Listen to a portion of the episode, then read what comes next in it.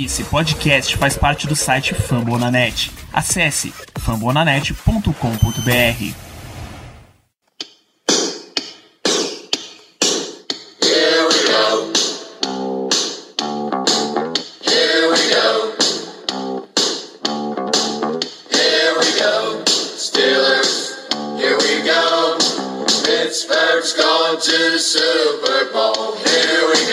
Muito bem, pessoal, estamos aqui para mais uma edição do Black Yellow Brasil Podcast, uma edição de última hora, uma edição, uma das mais especiais que vamos gravar aqui. Meu nome é Ricardo Rezende eu serei o host mais uma vez improvisado, porém por uma ótima, uma ótima causa. Estamos recebendo aqui um grande convidado, um dos maiores nomes que cobre o Steelers há tantos e tantos anos para conversar com a gente. Eh, Eu já deixo o disclaimer que esse podcast será gravado em inglês, mas vamos procurar disponibilizar para vocês as informações e a transcrição dos áudios é, em português no fambonanet.com.br e os principais momentos no nosso Twitter. So, we have here David Bryan from the Steelers Depot, also the, the co-host of the Terrible Podcast, is with us today. Uh, also with me, I have Kyle Mello and Caíque Tomiya, as you already know, our friends. Uh, so, Dave, say hi to our friends here in Brazil. Uh, thanks. Hello. Thanks for having me on. Glad to be with you guys. So, Dave, uh, let's talk. Let's start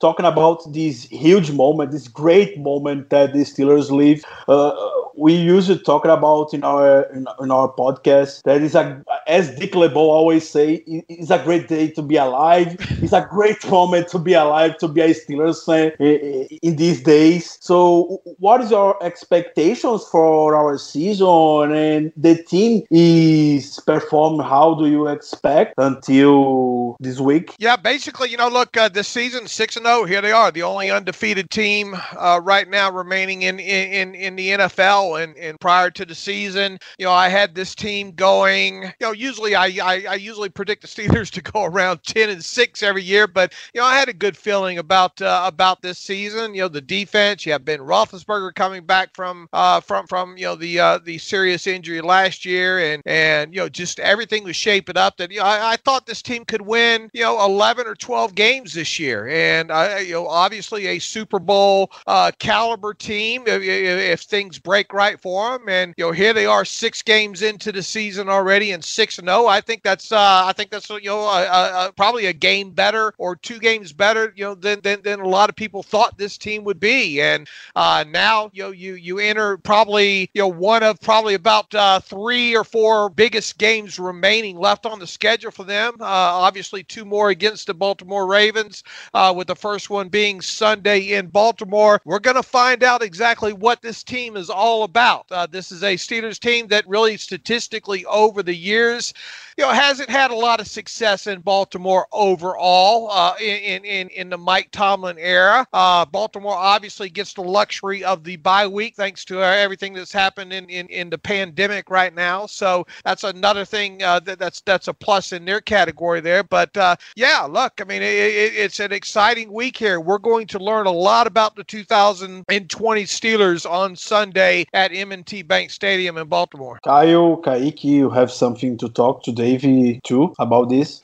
Uh, I want to make an ex- a specific question. Uh, it's uh, it's been like a taboo talk about it. Maybe uh, some people are like, we shouldn't touch this subject right now. But are we supposed to be worried about Minkah's playing right now? Uh, I see a lot of people uh, uh, on your on your thoughts, on your opinion, because I see a lot of people, especially on Twitter on the internet, uh, saying that he's not playing as well as he was in 2019. Particularly, I don't I don't think it's possible for for him to have a year like he had in 2000, 2019. That was an insane year, uh, and he's still too young. But I do think uh, the level of playing that he's showing doesn't uh, doesn't match what I expected from him from him uh, for the 2020 season. So do do you think we should be a little worried already about him, or is that just like too early to think about that? It's just the, the game plan has been different this year, and the opponents have have been going away from him. And when they're exploring him, they're throwing everything at him. I don't I don't know why he's not having his, those splash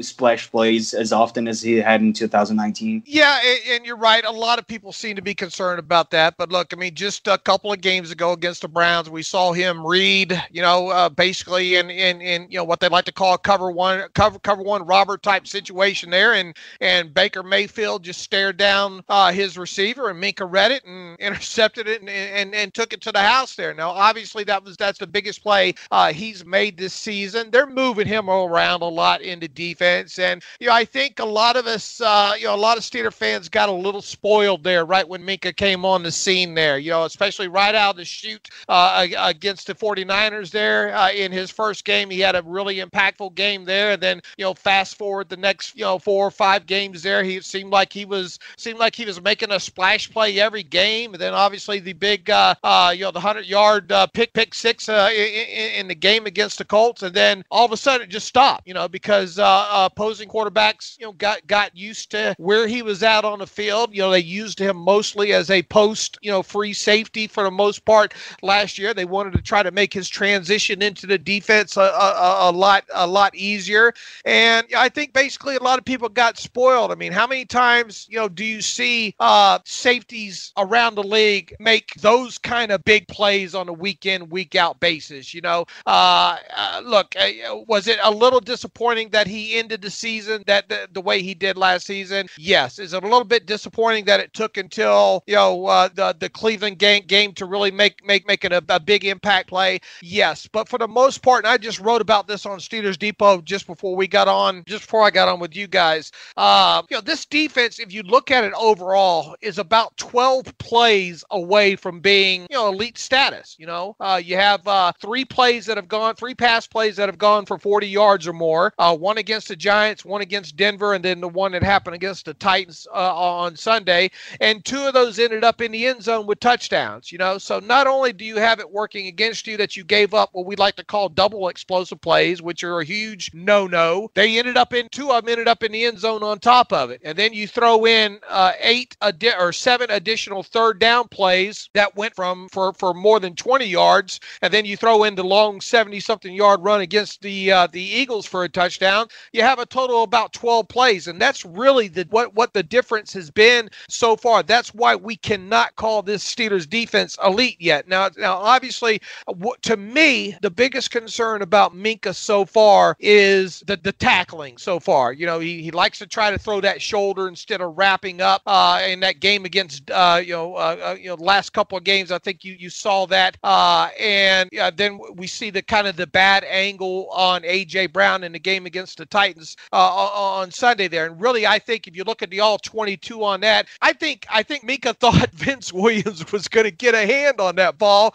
and I think Minkah was waiting for the ball to come out on the other side of Vince instead of being behind Vince. And I think he just kind of misjudged it. He took a false step in there, and you can't do that against today's premier athletes, uh, you know, at, at, the wide receiver position, especially with AJ, you know, AJ Brown. And you take one false step with a guy in an open field like that, and you know, he he he's in the end zone 70 something yards later there. So that's a long answer to question, but uh, no, I think it's I think it's too early to be worried about Minkah. I think he's probably got a couple more splash plays coming this year. And the biggest thing that you that you that, that you want to look for right now as far as the defense goes moving forward, especially the pass defense, is let's not give up the third down and longs and let's stay away from giving up uh, these double explosive plays that go in the end zone for a touchdown. Dave, my question to you is regarding offense. Uh, we've been having a really, really good play uh, in these last weeks. Uh, ben came back really well. We've been having this amazing season with uh, Claypool, Diontae Johnson, and Juju is also showing up at some times when we really need him. But we've been having this discussion with our friends here the other day about the special guy, the guy that could turn the game around with a play. Today, this guy is, of course, Ben Roethlisberger to us. Uh, we had this, the last, one of the last plays in the game was when Ben got intercepted for the third time, and that ball was kind of in Juju's hand. We've been having this discussion like, okay, maybe that guy there that left a couple of years ago, he maybe would have got that ball. Do you think that we we now we're, we're going in a very good direction with this offense? Claypool is evolving every time more, and he showed some unreal potential. Diontae Johnson showed himself to be a really reliable guy as well in some time. Do you think that uh, if Claypool keeps like this, he will eventually reach this, this status, like to be the turnaround guy, the guy that could decide some games in the most hard times? Or do you think we still have to add some piece here and there that, like, maybe we're to need eventually another receiver in the next year? Do you see Johnson or Juju guys that could leave soon because they're not to? Yeah, Juju, there's this question that if he is going to be paid or not. But do you think that we're going to eventually we're going to try to go for someone in this position? Do you think that Claypool is going in the right direction to become that that star? How do you see this point? How do you see this that like maybe we do not have now, but we could be having this guy in a couple of years? Uh, well, look, I mean, it's still way early on Claypool, right? We've seen some good things for him from from him so far, but we kind of probably need to just pump the brakes just a little bit uh,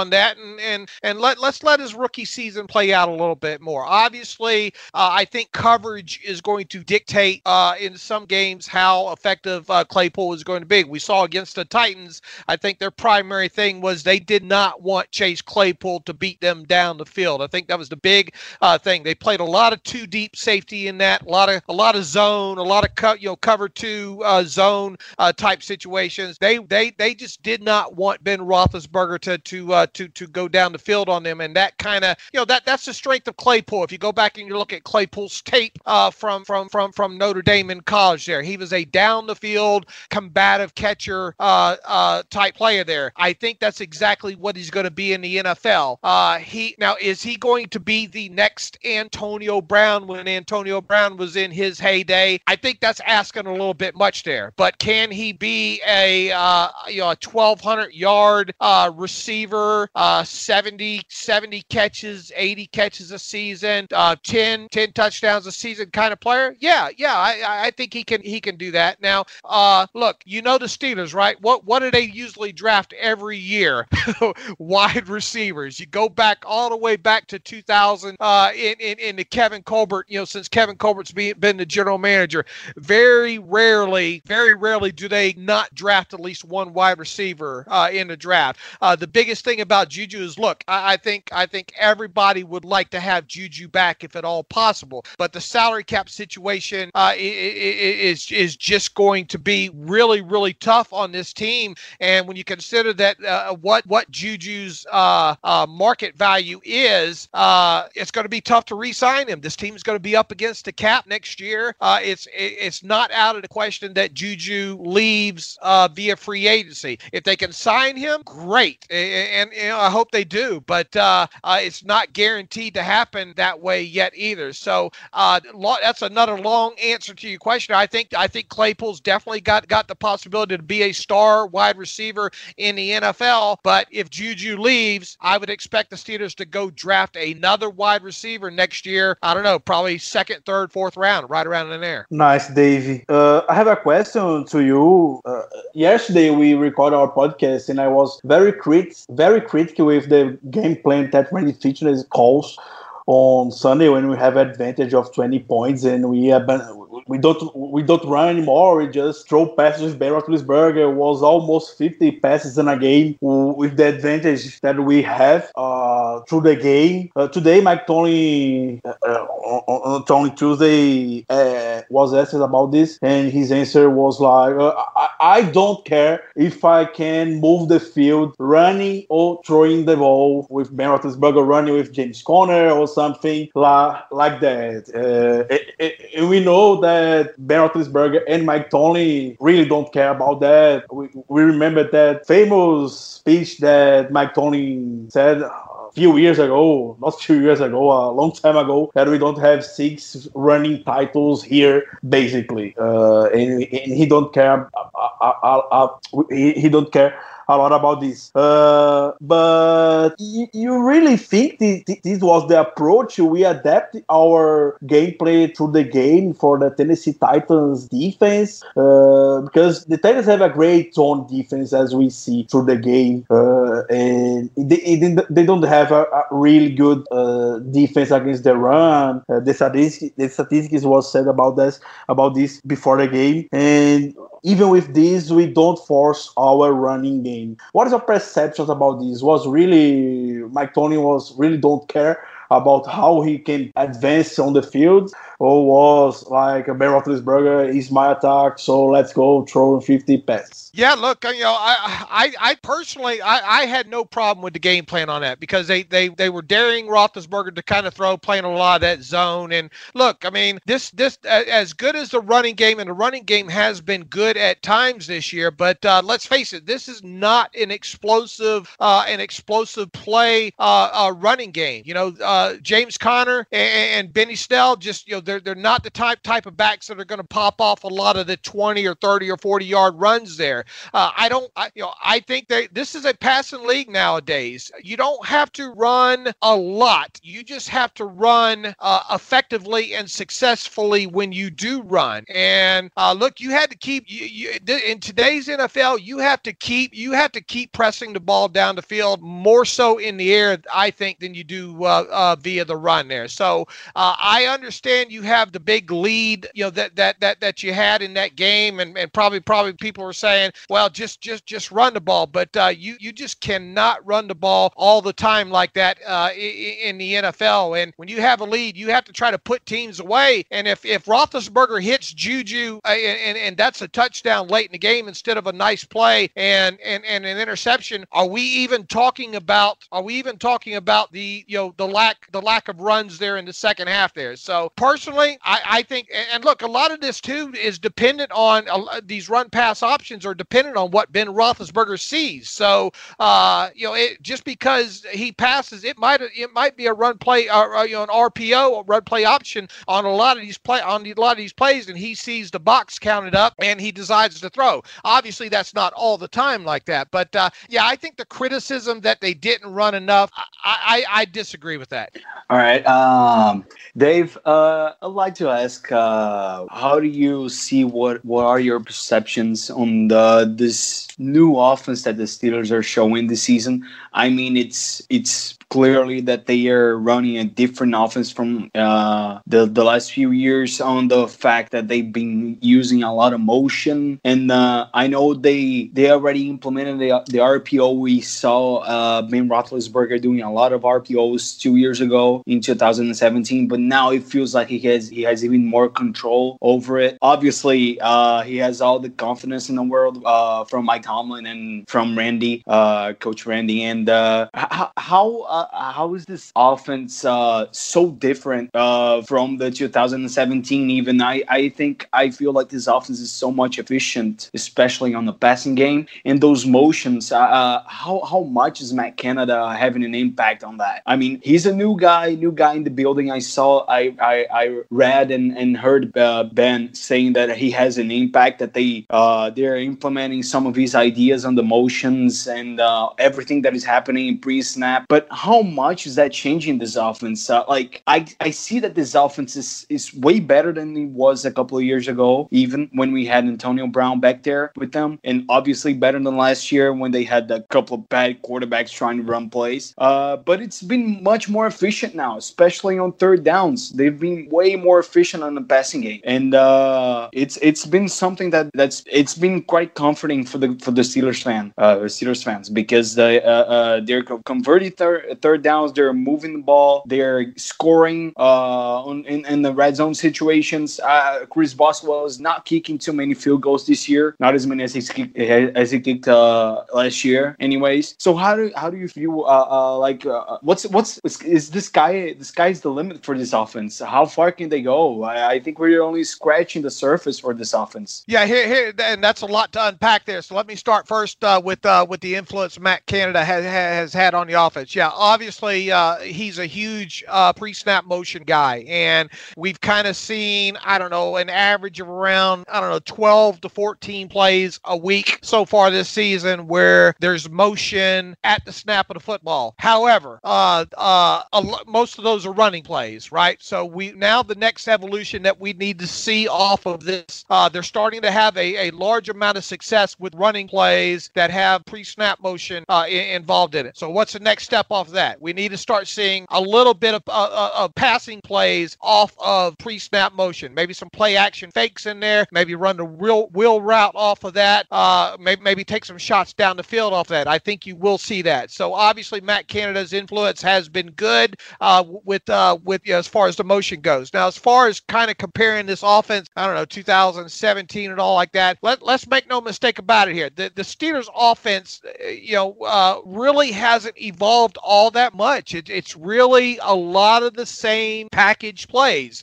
Uh, they just dress them up a little bit different. You know, different uh, personnel groupings. You know, may, maybe a different formation. You know, in, in, in here, maybe you change up a route combination uh, here and there. But uh, uh, make no mistake, they're not reinventing the wheel. And Ben Roethlisberger is not one that likes a lot of change anyway offensively. So what they're doing is they're doing a lot of what Ben likes to do, and then you know they're they're implementing the the, the pre-snap motion you know on, on top of it. Uh, but look, I mean, let, let, let's face it. If you go back to 2018, you know, and I wrote about this on Steelers Depot too. It, it, it really seemed like that season we saw a lot of dink and dunk, you know, offense. A lot of a lot of ball out quick out of Roethlisberger's hands quick. Uh, a lot of shorter passes uh, in in 2018, and and that was the case. And also in 2018, it took Ben Roethlisberger a half a season to get that deep ball dialed in. If you remember that for those first eight games of 2018, Ben was not hit uh, those those balls more than 15 yards down the field. Let's fast forward to this season. Ben has been kind of dink and dunk. Ben, he, he's getting the ball out in like two point, you know, under 2.3 seconds. Uh, uh, you know, after the snap on average this season, he's his average uh, completed yard distance is under five yards past the line of scrimmage. So there's a lot of short passes being completed in there. And then if you look at his deep balls so far this year, he's not hitting a lot of deep balls once again. It's almost it's almost a duplicate. He's hitting at a little bit higher rate than he did in 2018 during the first half of the season. But if you go back in time in Ben Roethlisberger's history, Ben Roethlisberger was normally good for you know close to 50% you know deep ball uh, completion rate. Now if if he can start hitting this deep ball with a little bit more regularity in games, it's going to really start opening up this offense a lot more than it than it already is here. So uh, really overall, there's not been a lot of change overall in in the actual style or scheme of the offense uh, uh, uh that this team runs. It's like it's a lot of the same stuff, just kind of prepackaged, you know, and then you add in add in the motion, and that helps dress it up uh, a little bit on it. But you know, the counter the counter play is still the counter play. The the uh, the you know the power run is still the power run. You still see them run a lot of mesh concepts. You st- see them still run a lot of Hank concepts there. You know that that Alex writes about a lot on, on the site there. So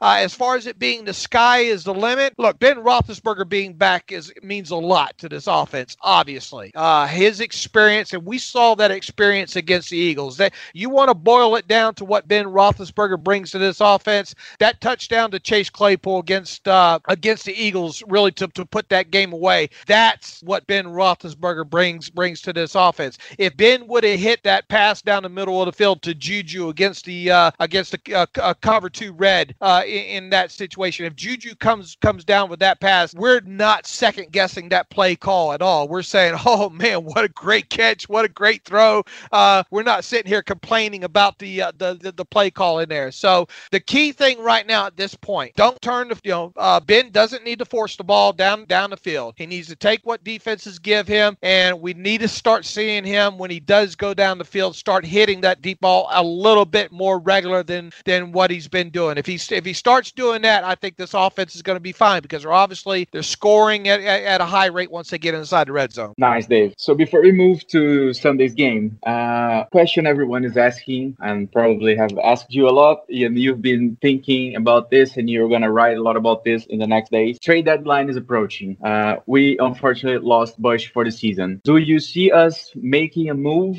That's going to depend on how these games against the Ravens goes. Give give us your thoughts. Now we know that you're a little bit closer to the with, the with the work you do with the Steelers Depot, a little bit closer to the team as well. Give us your thoughts on this. Uh, do you do we need this trade right now? Do you think is we can opt to not make a move and like trust our guys right now? Like Spillane came up really really good uh, when he had to, made that that amazing tackle on, on Henry, even that the, even though that cost him the rest of the game for the strength he had to, he had to do. So, what do you think? Are we making this move, or do you think it's necessary? I, I don't think they're going to make a move. No. Uh, I, look, it, it's it's not as easy as you have to you have to think back when when Kevin Colbert has made moves too, and, and when the Steelers have made moves uh, uh, on top of it. Normally, they go after guys they like and they know and they have had in the building before. You know, Minkah, but you know when they traded for Minkah and when they traded for the uh, for for for uh, for the tight end last year,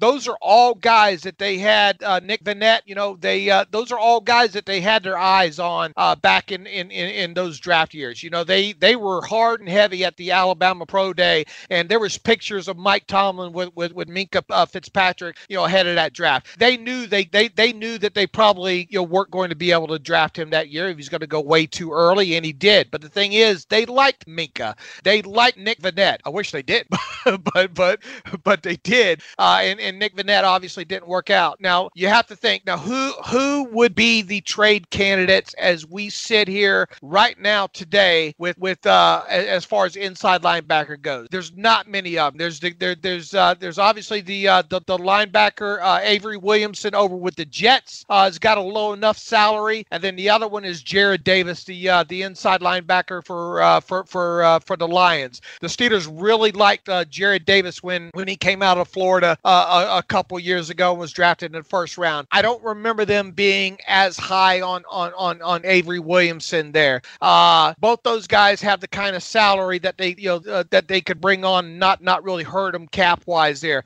Outside of that, there's not really many choices out there to trade for. And what are you gonna going to give up? You know, at most you're probably going to want to give up a fifth or a sixth round draft pick. Uh, nothing more than that because the get the player that you're going to get is probably going to be just a half a season uh, rental on top of it. So I think you can boil this down this down to kind of two players, either Avery Williamson or Jarrad Davis of the Lions. And the Lions just made a trade today for for uh, with with with the Cowboys to get another edge rusher. So I find it hard to believe that they're going to be uh, willing to part with with with Jarrad Davis and you know in, in by the end of the trade deadline, which which is next week there. So uh, I, I don't see it happening. I I, I really don't. Uh, I, it's hard to come up with a list of names for them to go after that they can afford that they like anyway. So I think they're going to stick with with Spillane, uh, Ulysses Gilbert III. Uh, obviously, Marcus Allen's got moved to uh, to inside linebacker some for some depth purposes. So I think they're just going to ride with what they have right now uh, at, at, inside linebacker, barring a couple more injuries, you know, taking place. Thank you, Dave. I think you can go for the next for, for the next part of the of our show, talking about this game on Sunday against the Baltimore Ravens. And my first question to you, to you, Dave, is a concern that we had on the first half of the Texans game. That when we face a mobile quarterback, we face some difficulties. We don't get our the zone coverage so so good, and we give some splash plays, and the Texas walks easily on the first half in on the uh, for the, the second half we made some adjustments and we could come back that game. The good part is that this happens when we win. This usually happens when we lost and the next day we make some adjustment and we come back and we is rare is, is very rare we see mike tomlin's team lost two games in a row. So great that we make some adjustments. But for for for sunday against the against the baltimore ravens this could be a problem again to us, and maybe it will be more difficult to come back uh, than the game uh, against the against the Texas. What's your what is your thoughts about this? Well, look, uh, Lamar Jackson, he's he's he's he's an extremely talented quarterback, right? You know, uh, you look, man, and, and, yeah, it's it's fair to kind of compare him uh, to uh, Deshaun Watson. I think Deshaun Watson's a, a much better passer, uh, much better pocket pre- presence uh, as a true passer right now uh, than than Lamar Jackson. Look, Lamar Jackson, uh, give me Lamar Jackson if if you want, you know, to to to get him on the run and all like that. But if you want a mobile quarterback quarterback with with a better arm that probably sees the field better, that that reads defenses better, uh, I would I would probably take Deshaun Watson. Now that's not that's not me talking bad about Lamar Jackson. That's just me analyzing the two quarterbacks. Obviously, you have to you have to try to contain Lamar Jackson because he can beat you with his feet. You know, we've seen that time and time again. And if you know, we have seen him use his arm effectively in some games. He loves hitting those tight ends uh, of his. Uh, Mark Andrews is a guy that the Steelers are really going to have to do a good job on, and Marquise Brown, the wide receiver, you know, uh, the, uh, the the little wide receiver over there is another one that you have to keep your eye on. But we saw if you go back to the Week Five game in 2019 against the Ravens, the Steelers did a fantastic job on on on Lamar Jackson there. They uh, I think it was something like 19 of 28 passing for 161 yards. I think Lamar Jackson had one passing touchdown in that game and three inter they, they intercepted him three times in that game. And you got to remember they only they had what Kameron Kelly I think still uh, uh, in the secondary at the time. This defense is is is is a little bit better or should be a little bit better than the defense that they took to Baltimore uh, last year. So uh, the big thing is you can't let Lamar Jackson run 20 yards at a time on you. Additionally, you have to shut down that Ravens power running game because they're going to try to run Mark Ingram, Gus Edwards, and and and, and KJ Dobbins. That's what they do. They're going to bring the two to three tight ends out there. They're going to line it up and they're going to try to run uh, run on the Steelers and they're trying to run play action off that. They're going to try to get the ball to their their tight ends. But the biggest thing is go back and watch that Week Five game against the Ravens from last year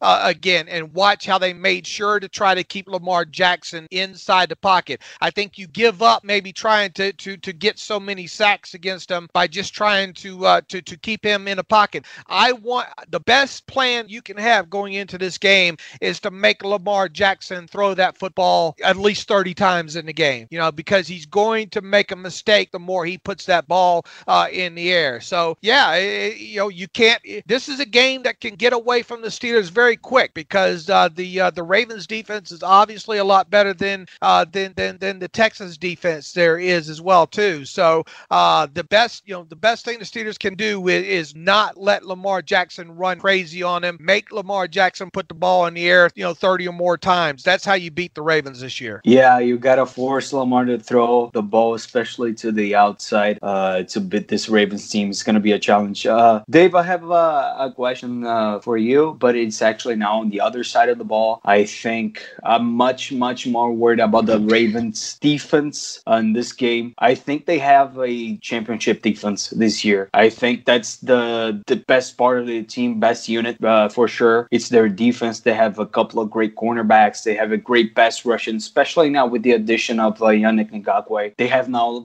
an elite pass rush, and uh, also Matthew Judon, Calais Campbell, uh, Brandon Williams. It's it's a great defense all around. Patrick Queen is already having a great year uh, from his rookie year coming out of uh, LSU. I think Mhm. it's it's it's been a great year for them uh, defensively speaking. I think they only lost to Kansas City this year, if I'm not mistaken. They lost to Kansas City, and that's that's an offense that can throw the ball. They can move the chains apparently whenever they want because they have such a talent, in Patrick Mahomes. How do we beat this defense? I'm much more worried about their defense, about beating their defense, about beating uh, uh, this Baltimore defense than I'm worried about uh, uh, stopping uh, their run game and uh, forcing Lamar to throw the ball to their receivers, which I don't find to be great playmakers as as people think them to them, them to be. Uh, aside from uh, Marquise Brown, uh, how how do you, how do you play? How do you plan against a defense like that? It's it's such a great defense. They have no soft soft spots. At least not when I look at the paper. Well, uh, basically, overall, too, what, you want to do is you want to start off the game like you started off the game against the Titans. Uh, the uh, the Ra- the Ravens offense cannot uh, can cannot score on you if they're not on the field. We saw the Steelers offense take the opening kickoff and burn up half of the first quarter there on a long drive, and then they put it into the uh, end zone on top of it. So sometimes your best offense can be your best defense, and that's what we saw in that first half of that game against the Titans. Now, secondly, how do you attack? Now, I'm, I'm still, you know, you got to remember this is uh this is Tuesday. I'm still, uh, you know, I'm early in, in in getting into the Baltimore Ravens tape right now. Uh, right now, you know, on on the all 22 and looking back at, at more of their games from this season. But what I see from this defense so far, yeah, Patrick Queen. He, I mean, look, uh, you want to talk about a rookie that, that that's really having a good year and and and and did get a lot of time during the offseason due to the pandemic and all like that. It's Patrick Queen. He's really playing. He's really playing good football to start off with. But this Ravens defense can be run on a little bit there, especially off of left guard and especially off of uh, uh, uh, uh around right in. you know, those are two areas with them. In fact, I think the uh, I think the Ravens are last in the league. Their defense is last in the league on runs to left guard. I think opposing offenses are averaging like 8.67 yards on 24 runs uh, that way. It's a small sample size for sure, but uh, I I think you can see uh, you know, where I'm going on this. You got David DeCastro back. Uh, you got you know, you got an offense that that that runs fairly well to the left side uh, uh, naturally there. So I think you want to mix in some power run. You need, need to get your guards on the move with David DeCastro and Matt Feiler. I think you need to, to, to try to see if you can run on these guys early. Second, uh, yeah, they've got some real talented uh, corners over there, obviously. Uh, uh, and and and you got to watch out for Humphrey because he'll knock the you catch it and he'll he'll he'll he'll, he'll knock the ball out. I think he's got what three forced fumbles, four forced fumbles already this season, and it's it's it's pretty strong when Jimmy Smith is really their third corner over there right now. Uh, but they in the situations where they like to play man to man, when they like to come up and, and, and, and press,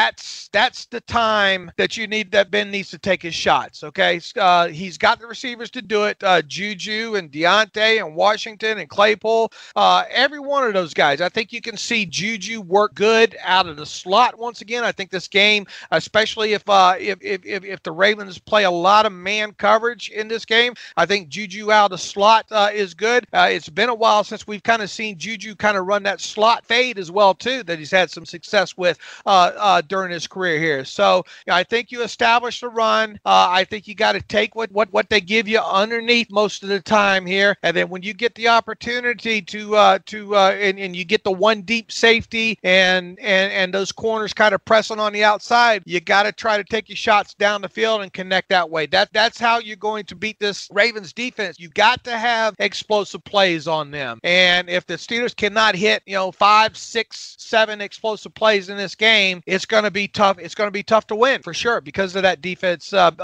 uh, being so good. So run, you know, try to run early, try to run a lot of that power, get those guards on the move, and uh, try to try to take your shots deep when when you see the uh, the single high man coverage uh, from from the Ravens cornerbacks. Perfect, Dave. Thank you so much for for your answers about the game on Sunday. we ask here on our Twitter to people for for your fans in Brazil to talk about. We we talked that you you are with us right now, so I have to register some messages to you. Like Felipe says, you are uh, your your program is great. Vitor also say your show is really really really great. Erica too. Igor, uh, me, Gibrica Dantas, Melina, o Ortiz, uh, o Lucas Basil said that is the feat of the two better podcasts about the Steelers that he knows. it's truly honor, a, a honor for us to be the same the same level.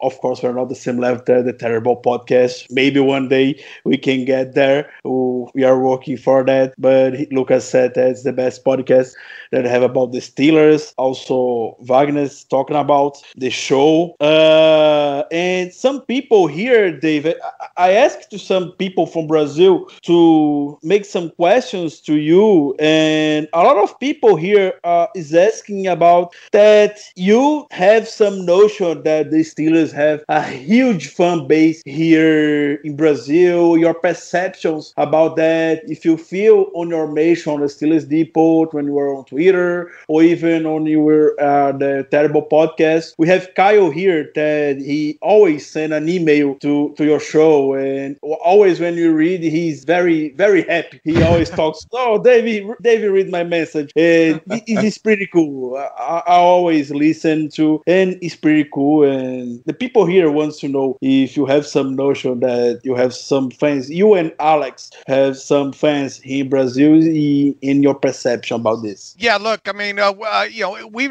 we know for years, you know, just as, as fans that uh, uh, you know, uh, there's there's a lot of a huge, huge, you know, fan base not only in Mexico but uh, uh you know, uh, uh, you know, over in Brazil where you uh, are. That uh, that that Steelers Nation is huge over there. I mean, here, Steeler Nation is worldwide, and it's easy when you do what I do, and you probably know this as well. Uh, it's easy to get caught up in what you do, what you do that you don't that you don't realize the the kind of reach that you have. Okay, you think, okay, I'm I'm sitting here in Las Vegas, and Alex is in you know outside of Pittsburgh, and those you know those those are the only people who are here is, is in Pittsburgh. But then you get the emails. You know, we we read emails, and they come in from from you know Brazil and Australia and Ireland, and and that's what really kind of opens your eyes when you take a minute and you see, wow, you know, look look how far this this podcast and, and this site uh, reaches. So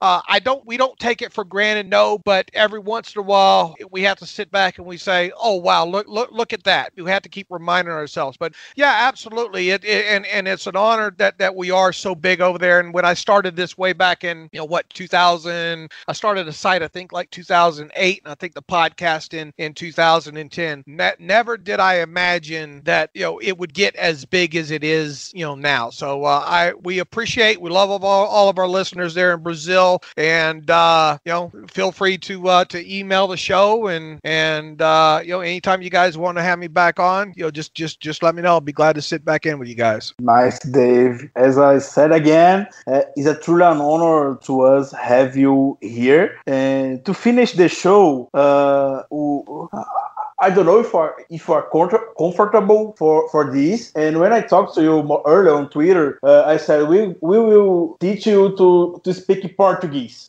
to speak some some, some some some some words in Portuguese. Uh, here in Brazil, we have uh, we have a kind with the with Minkah Fitzpatrick. Uh, here in Brazil, when we have the trade of Minkah Fitzpatrick, a lot of analysts from Brazil that analyze the NFL, and we, we have like a, a, a crew for ESPN and everything like that. And when have the trade for Minkah Fitzpatrick, a lot of people said, "Oh, he don't worth a first round pick. You don't give your first round pick for a player like Minkah Fitzpatrick." In the situation that the Steelers were, you lost your franchise quarterback. Use this pick to to pick some quarterback on first round next year. It's too uh, uh, here we say caro. It's like it's an expensive it's an expensive trade. Uh, so if you have to talk uh, uh, uh, Portuguese word, we just want to say for a comfortable, of course, to say caro. Minkah Fitzpatrick, it's caro. So ironize all these analysts here in Brazil that said that Minkah Fitzpatrick is not a word for the trade that we did last year. Okay, so what what do you want me to say? Caro, caro, Ca- ca- Caro. caro. Ca- Caro, is that right? Yes, Minkah Fitzpatrick's caro. Almost there. Good. it, it developed it developed as a meme uh, here in Brazil because Yeah. Every every splash play that he made last year, eh, there would be this rain to, of tweets saying hashtag Caro Caro Caro, uh, uh, making this uh, this this funny trend that he was an expensive trade, and uh, obviously it turned out not to be. and you should see, and you should see, uh, Ricardo here attended a game last year, and he was on the stands when Minkah made a play, and he made a bunch of Pittsburghers, a bunch of Yinzers say "caro, caro" in the video. That was like I- I- amazing to see. Ah, Cara, Cara, Cara. Yes, That's yes, exactly what happened in the video. I can show to you after last year I have the great opportunity to to go to the Heinz Field from Brazil to go to Pittsburgh to watch a Steelers game was a really a dream come true uh, and was the Rams game and at, at the end of the game uh, uh, when Joe Haden tipped the ball Minkah Fitzpatrick made the interception uh, to close that game the people were crazy and I was with my phone. And I have a bunch of people from Pittsburgh by my side. And they, and they know that I'm from Brazil. I was talking to him all, all, the game and I was Minkah Fitzpatrick it's caro it's caro. And they I record I record both of them and say Minkah Fitzpatrick's caro and they oh caro caro caro It- it's a trend here in Brazil when we're talking about Minkah Fitzpatrick I can show to you this video we have here on our Twitter and I can show to I send to you to to you see it's great Okay, Like do that. Yeah, send it to me. Uh, so this was our show. Uh, Caíque and Caio, you have some something to talk with them.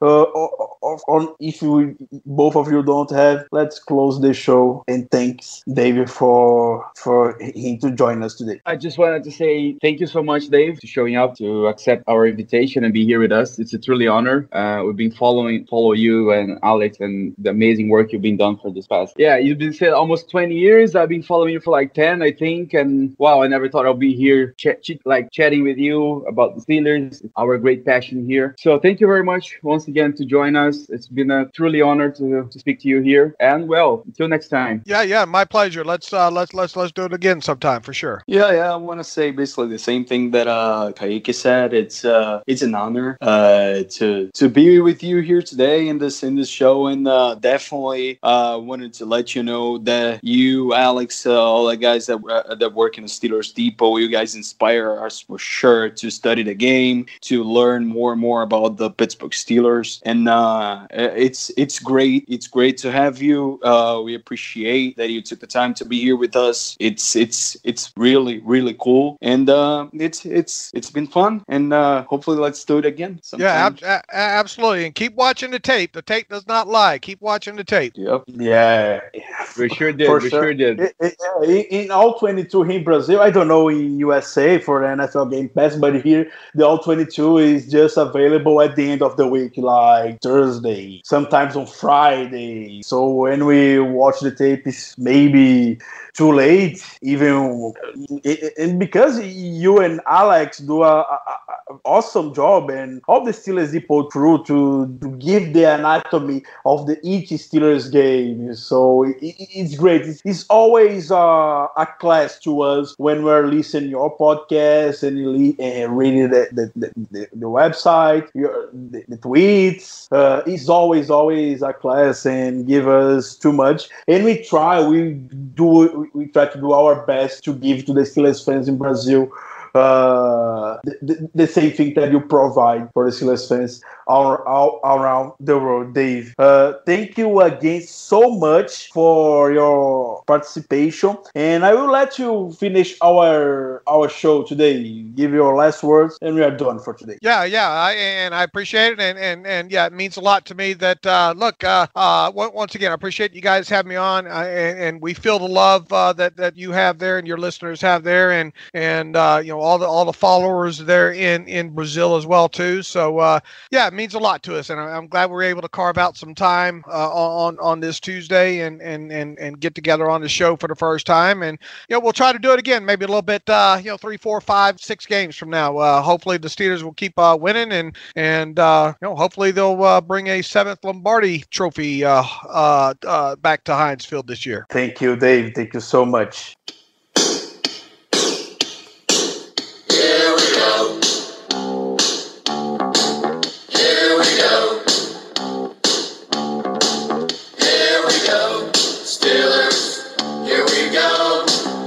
Pittsburgh's going to the Super Bowl. Here we go.